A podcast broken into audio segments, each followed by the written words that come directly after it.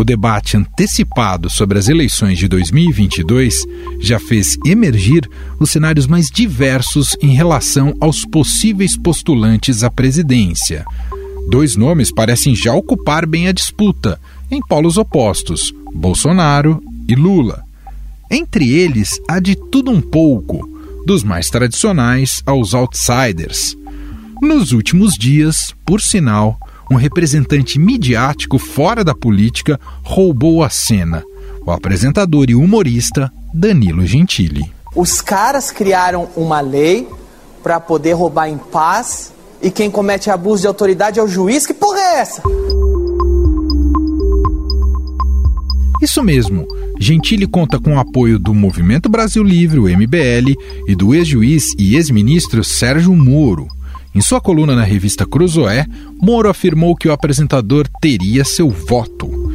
Danilo Gentili teve também uma videoconferência com o candidato à presidência em 2018, João Amoedo, para debater as eleições de 2022. Os dois compactuam sobre a necessidade de criar uma candidatura alternativa a Lula e Bolsonaro.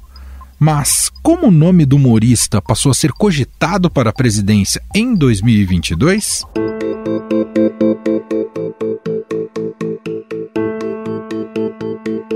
O frenesi em torno do seu nome começou após um levantamento do Instituto de Pesquisa e Estratégia para Presidente mostrar Gentili empatado com 4% com outro outsider e colega de televisão, Luciano Huck.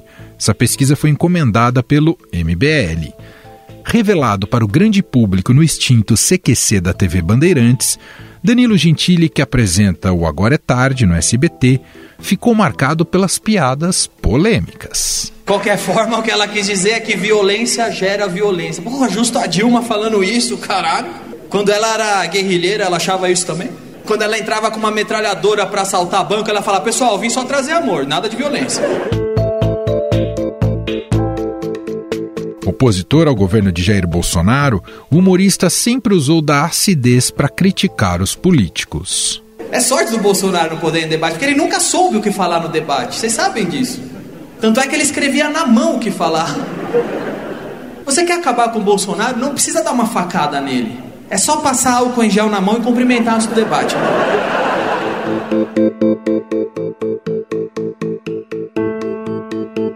Repórter especial do Estadão, José Fux, entrevistou Danilo Gentili e nos conta agora o que captou sobre as reais intenções do apresentador em relação a 2022.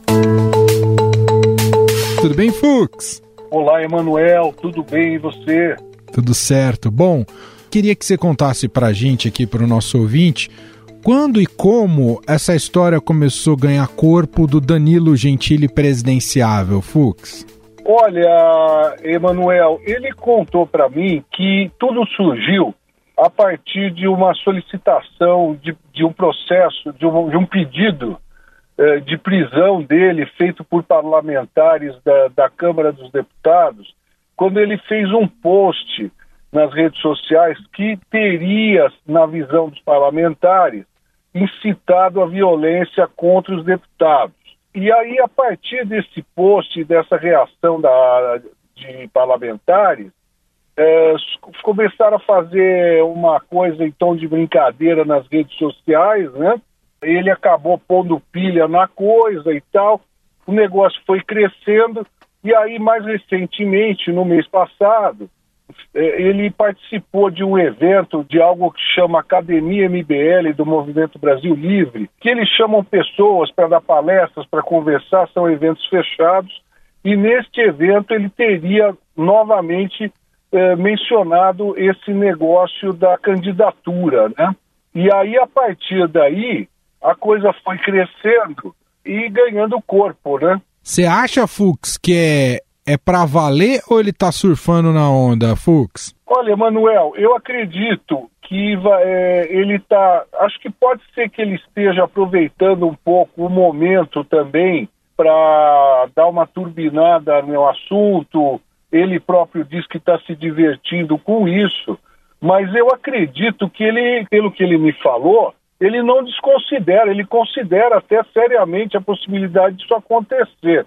Ele tem uma ligação com alguns líderes do MBL, conhece o pessoal faz tempo, o pessoal do MBL gosta muito dele, o pessoal do MBL que nas eleições anteriores se lançou por vários partidos, dependendo do estado e da cidade, etc., está estudando para 2022 se concentrar ou concentrar suas candidaturas numa única chapa.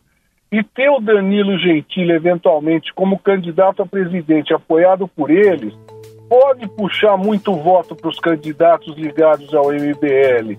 Então, não é, é, embora pareça algo improvável, eu não acho que é impossível, não. Você vê no Danilo Gentili, Fux, uma crise similar à do Luciano Huck entre deixar a vida de apresentador de TV e tudo isso, tudo o que isso proporciona, especialmente do ponto de vista financeiro, para a carreira política? Você vê o Danilo também nesse dilema? Acredito que sim, Emanuel. Eu acredito, ele próprio diz que entrar na política para ele vai ser um sacrifício. Ele vai ter que deixar de lado o programa dele, as coisas que ele faz, é, ele vai ter que deixar de lado, vamos dizer, vai ter uma perda financeira, com certeza, né? E agora, é como ele diz, é um sacrifício como ir para a guerra, né? Quando, a gente, quando as pessoas decidem ir para a guerra, diz ele, é porque elas sentem que algo do qual elas gostam muito está ameaçado, né? Então, é, é, eu acredito que, eventualmente, ele estaria até disposto a abrir mão disso. Agora, ele mesmo diz também que ele preferiria, né, que surgissem alternativas melhores, né? Agora, é, acho que vai depender muito da evolução do quadro, né? Eu acredito que ele não tá, é, não é nenhuma coisa assim ideológica é, de ver com quem vai ser aliado, com quem que não vai ele fala que o Brasil hoje está como uma casa pegando fogo e que ficar preocupado com questão ideológica, filigrana, liberal, direita, etc., seria como se preocupar com a decoração da casa no meio do incêndio, né? Bom, como você comentou, Fux, o Danilo Gentili não diz claramente qual é a inclinação ideológica ah, dele ou qual partido ele estaria mais à vontade, mas difícil enquadrá-lo no campo da esquerda, certo, Fux? Ah, eu acho difícil também. É, ele tem essa. Existe a percepção de que ele tem uma identificação maior com as ideias da direita, né, da centro-direita, o liberalismo, coisas desse tipo, né? Bom, e uma coisa até que você traz na entrevista, e muito bem destacado, que o fenômeno de um comediante, de um humorista na política, não é novo e tem um caso recente bastante relevante que é o que ocorreu na Itália, não é, Fux? É verdade, é verdade, Emanuel. É o Beppe Grillo, né? Que foi candidato lá e virou também tema de muita controvérsia, né? Eu até perguntei para o Danilo, justamente em função disso, né? Se ele não temia ser um candidato folclórico, né? É, numa eleição aí, numa eventual disputa de eleição em 2022 à presidência, é, e ele respondeu o seguinte: olha, eu acredito, diz ele, né, que quem é, teme que a minha candidatura seja levada a sério são os políticos. E ele diz é, que um sinal de que os políticos temem que a candidatura dele seja levada a sério são os processos e os pedidos de, os, os pedidos de censura e de prisão que ele sofreu de políticos nos últimos anos por diversos motivos, né? Agora, acho que muita gente não vai levar a sério a candidatura dele, mas aparentemente a ideia de ele avaliar uma possível candidatura não é uma piada, Emanuel. O Fux, para a gente fechar, e, e, que denota o quão tóxica está a imagem do, do Bolsonaro, uh, ele tenta se afastar também quando você pergunta uh, se ele apoiou o Bolsonaro. Diz que não apoiou, né, Fux? Exato. Ele diz que sequer votou no Bolsonaro no segundo turno. Aliás, ele sequer compareceu para votar no segundo turno das eleições de 2018, segundo ele e ficou em casa. E ele diz que o político tem, é, que promete coisas e não cumpre, como ele diz ser o caso do Bolsonaro, tem que ser cobrado e fiscalizado. E aí, dando uma estocada na tropa de choque bolsonarista, né, que fica em cima dele o tempo todo nas redes sociais, ele diz que o político não deve ser adorado. Ele tem que ser fiscalizado e cobrado pelo que prometeu na campanha e não adorado como um, um mito, né? Uhum. Que hoje em dia o Danilo não usa a palavra mito, né? Não sei nem se usou alguma vez, acho que não.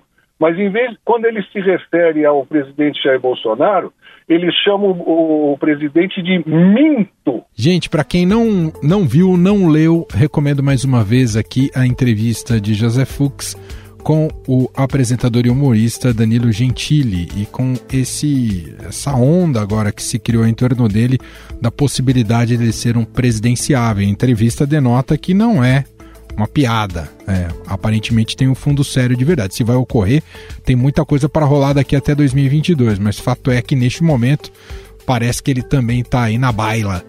Fux, brigadíssimo aqui pelo papo mais uma vez. Um abraço, parabéns, meu caro. Um abraço para você também, Emanuel. Eu é que agradeço pela oportunidade.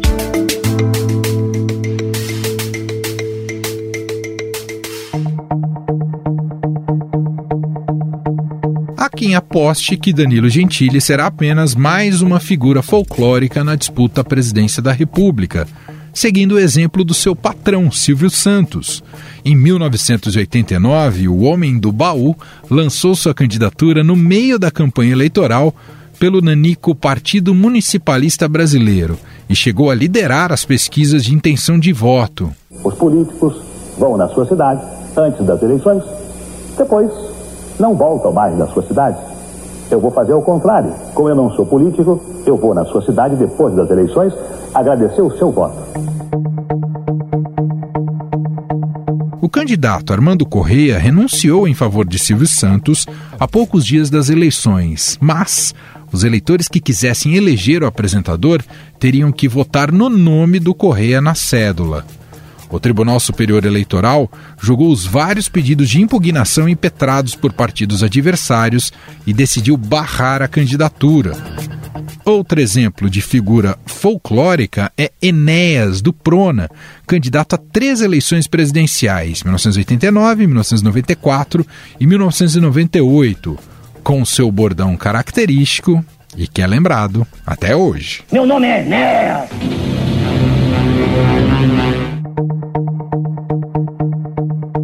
Enéas era conhecido por seu nacionalismo e por sua oposição ao neoliberalismo. Seus posicionamentos políticos são colocados por vezes na extrema-direita. Porém, ele próprio se mostrava contrário a essa classificação de esquerda, direita, definindo-se como nacionalista. Mas a língua é o maior patrimônio de um povo. Desrespeitá-la é desrespeitar a própria nacionalidade.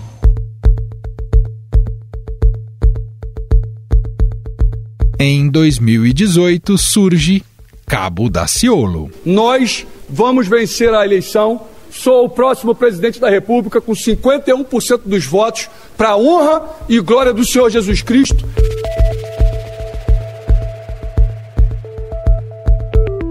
Religioso, o ex-bombeiro ganhou notoriedade em 2011, quando foi uma das lideranças da greve da categoria no Rio de Janeiro.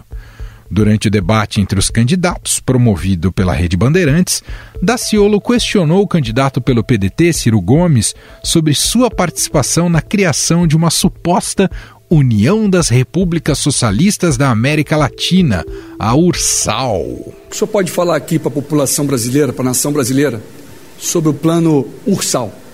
Só tem para dizer, o plano Ursal, União da República Socialista Latino-Americana. Tem algo a dizer para a nação brasileira?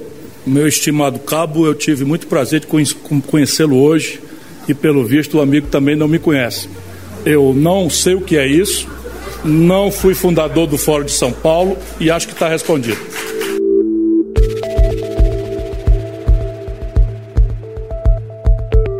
Daciolo foi candidato pelo Partido Patriota, terminando em sexto lugar com quase 1 milhão e 350 mil votos, à frente de candidatos como Henrique Meirelles e Marina Silva. Afinal, ainda existe espaço para os outsiders na política brasileira? Quais são as chances de Danilo Gentili se tornar competitivo? Sobre o assunto, eu converso com a cientista política Gabriela Lota, da Fundação Getúlio Vargas.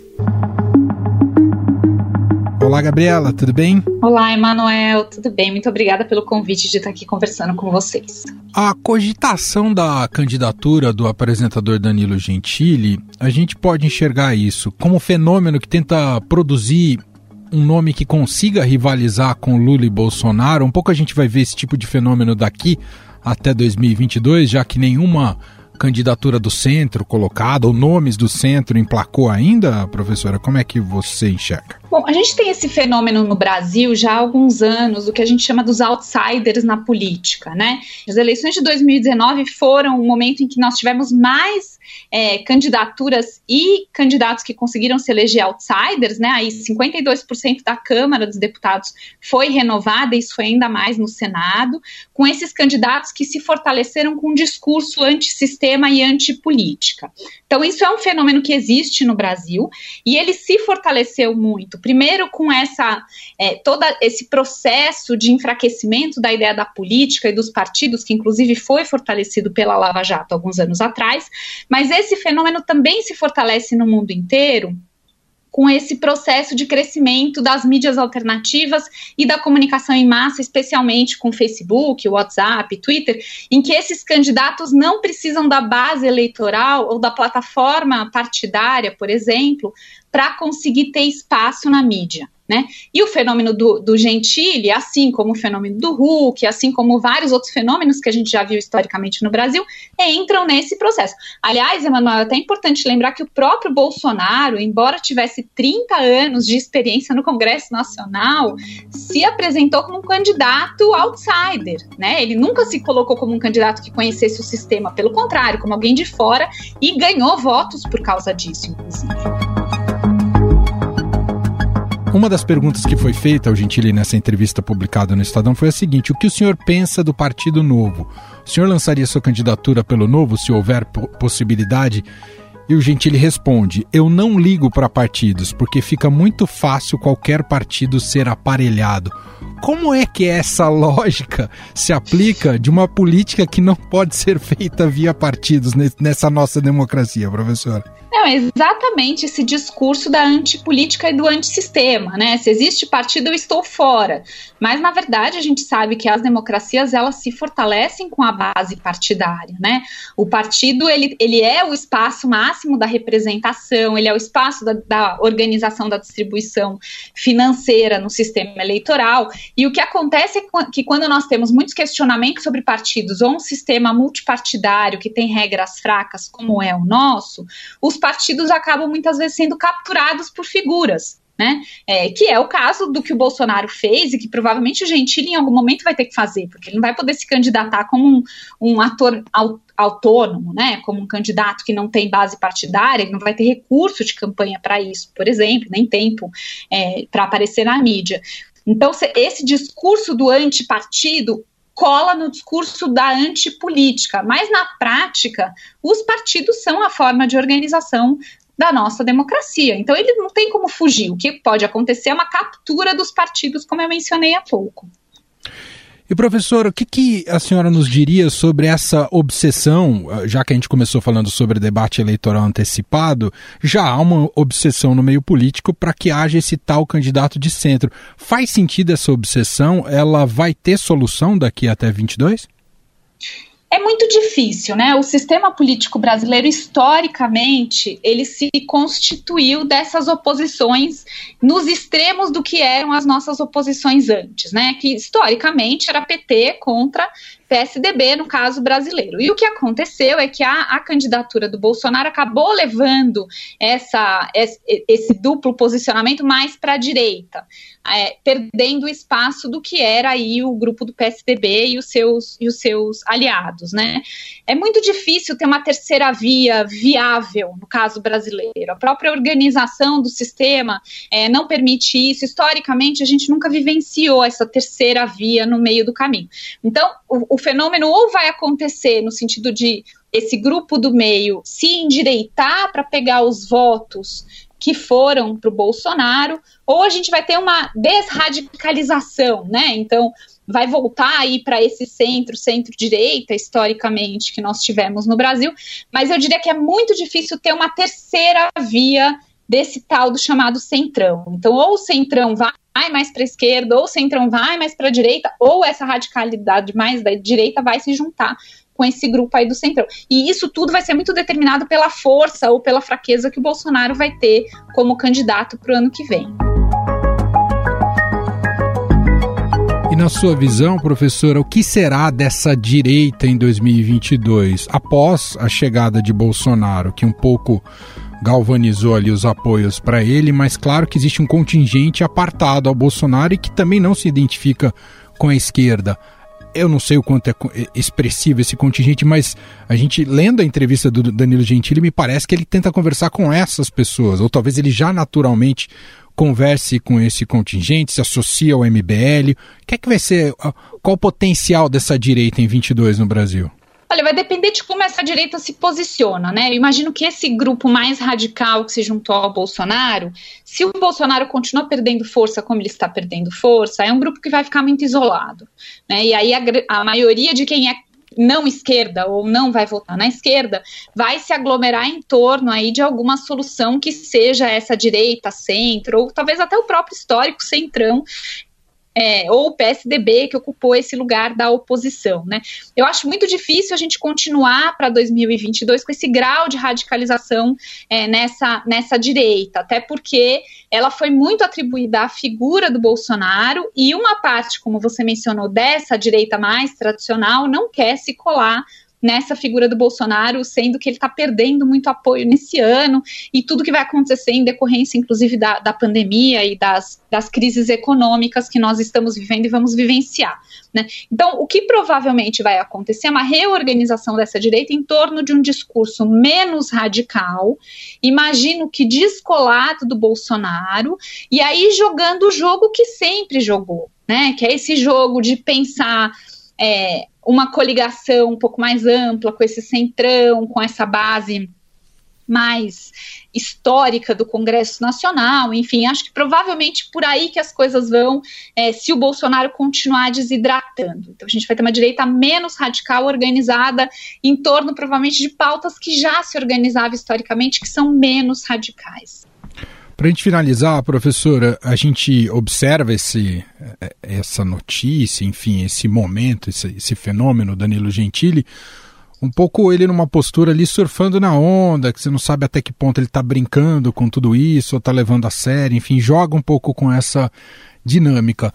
E que nos faz também pensar uh, que há um outro outsider colocado né, como possível presidenciável desde a última eleição, que é o também apresentador de TV, Luciano Huck que não tenha, longe de ter essa mesma postura do Danilo Gentili. Atua na base, mas nunca se coloca como presidenciável. Como é que a senhora nos explicaria essa trajetória do Huck? Ele está em condições ainda de se colocar como presidenciável ou enxergar ele sempre como alguém de bastidor, de fato? Olha, a minha sensação é que esses candidatos mais outsiders, é, eles só se fortalecem em torno desse personagem que tem posições muito fortes. E nesse caso, o Gentili é um típico exemplo disso. E que historicamente, Emanuel, no Brasil, essas pessoas nunca conseguiram ganhar cargos executivos, com exceção do Bolsonaro. Né? Então, o Bolsonaro quebra aí uma trajetória nossa desses personagens. Volta, o Bolsonaro não é um outsider, mas se coloca como tal, né?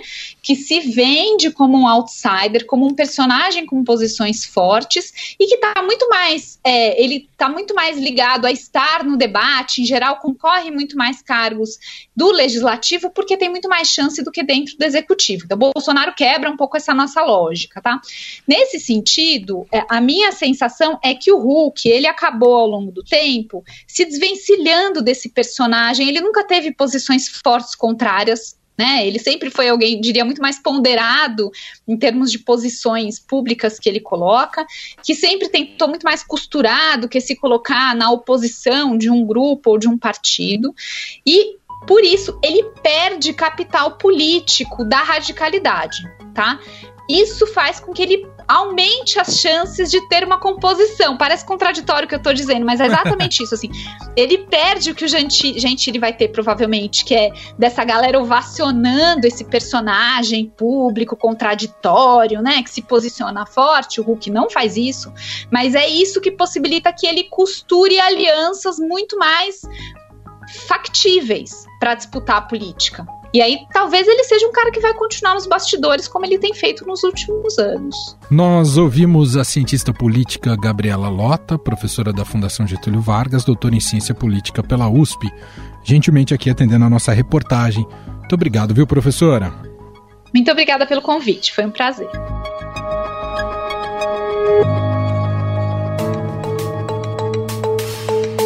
Estadão Notícias. E este foi o Estadão Notícias de hoje, terça-feira, 20 de abril de 2021. A apresentação foi minha, Emanuel Bonfim. Na produção e edição, Gustavo Lopes e Ana Paula Niederauer. A montagem é de Moacir Biasi. E o nosso diretor de jornalismo, João Fábio Caminoto. Escreva pra gente podcast@estadão.com.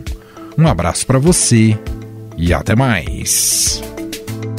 Vivemos em constante transformação e para ajudar as empresas a estarem conectadas com pessoas, nós criamos o Estadão Blue Studio, uma nova operação dedicada para criar soluções publicitárias inovadoras e orientadas à performance. O Estadão Blue Studio entrega projetos customizados, branded content, publicações e uma série de eventos consagrados pelo mercado. Não importa o tamanho do seu desafio, para nós sempre existe uma boa solução.